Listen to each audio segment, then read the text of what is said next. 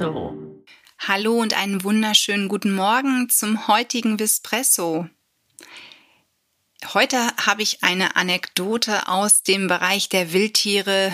Naja, ob man die zum Frühstück unbedingt braucht oder haben möchte, das entscheidest du selber an dieser Stelle. Aber ich fand es eine so interessante Frage und deswegen musste es in den heutigen Vispresso. Spinnen sind beeindruckende Tiere, die, das muss ich an dieser Stelle betonen, mehr Angst vor uns haben als wir vor ihnen. Naja gut, okay. Außer man heißt Sonja und hat wirklich eine Art Spinnenphobie. Doch, ich gebe mein Bestes. Und Vogelspinnen fand ich noch nie wirklich schön und das hängt damit zusammen, dass ich als Kind wirklich mal eine Vogelspinne gefunden habe auf einem Sandberg. Und wir haben uns so erschrocken, meine Freundin und ich, dass wir schreiend wieder runtergelaufen sind. Allerdings haben wir dann das Lachen der Jungs auf der anderen Bergseite gehört und damit war klar, die wurde dort absichtlich hingesetzt und es war auch keine echte, sondern eine aus Kunststoff. Aber sie hatte genau die gleiche Größe wie Vogelspinnen sie nun mal haben, war dunkel, groß, bewegte sich zwar nicht, aber das haben wir ja dann auch schnell getan, indem wir den Berg wieder runtergelaufen sind. Ähm, was ich damit sagen will, also Spinnen und ich, wir haben ein geteiltes Verhältnis zueinander. Aber warum heißt denn nun die Vogelspinne Vogelspinne? Das ist wirklich eine Frage, die hat mir letztens mein kleiner Neffe gestellt und ich konnte sie nicht beantworten. Sie sagte, kann die fliegen? Die hat doch gar keine Flügel. Und ich habe zu ihm gesagt, ich glaube nicht, dass sie fliegen kann, aber wir gucken mal nach. Und ich habe dann herausgefunden, dass es eigentlich einen Kupferstich gab, auf dem wohl eine Spinne saß. Und zwar auf einem Kolibri, also auf einem Vogel. Und so ist irgendwie dieser Begriff der Vogelspinne entstanden. Also das Ganze hat eigentlich mit einem, mit einer Künstlerin zu tun, die einen Kupferstich gemacht hat mit einem Vogel drauf und einer Spinne.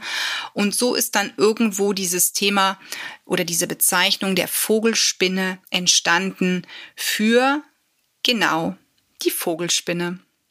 Also fliegen kann sie nicht, Gott sei Dank. Um Gottes Willen, das würde jetzt meine Angst noch ein bisschen verstärken, wenn jetzt auch noch die Spinnen herumfliegen würden. Und eigentlich muss man wirklich sagen, sind das ganz wunderschöne Tiere, die wirklich beeindruckend aussehen können und die ja sogar nützlich sind. Das sage ich mir auch immer wieder, wenn ich welche finde, die in unseren Breitengraden meistens nicht in freier Natur vorkommen, sondern dann in Terrarien leben. Und das finde ich auch gut so. also du merkst schon, ähm, ich bin jetzt nicht wirklich begeistert von der Spinne als Haustier. Und schon gar nicht, wenn ich wüsste, sie würde hier draußen irgendwo frei herumlaufen. Aber ich gebe mir wirklich Mühe, denn bei mir ist die Spinne an sich wirklich eines der nützlichen Tiere und die wird auch nicht getötet, sondern ganz todesmutig fange ich jede Spinne mit einem Glas, nimm ein Stück Pappe und dann wird sie wirklich nach draußen gebracht. Das heißt, der Staubsauger wird hier nicht verwendet, sondern die Spinnen kommen dann wieder nach draußen und ich hoffe, sie findet dort dann eine Ecke, wo sie sich ein neues Zuhause suchen kann, was aber dann möglichst bitte weit weg von meiner Wohnung und von meinem Wohnraum ist. Das äh, ist dann immer meine größte Hoffnung. Ich finde das sowieso generell mit den Namen, die Tiere bekommen, immer wieder interessant. Auch der Ohrkneifer. Wieso heißt der denn Ohrkneifer? Oder der Tausendfüßler? Der hat doch noch nicht mal tausend Füße annähernd. Wie kommt man bitte auf solche Bezeichnungen? Und da gibt's mit Sicherheit noch ganz viel mehr, was man so ein bisschen durchleuchten könnte. Gut, beim Faultier kann man das sich ja schon fast denken, wieso das Faultier Faultier heißt.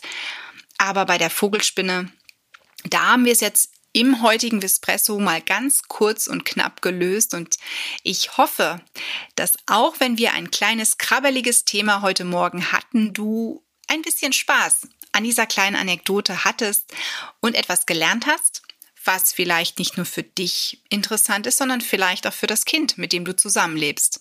Oder ein Kind in deiner Familie, dem du das Ganze weitererzählen möchtest oder einfach mal nachfragst. Weißt du denn, warum die Vogelspinne Vogelspinne heißt. Ich wünsche dir einen wunderschönen Tag und einen super Start in die Woche. Mach's gut. Tschüss.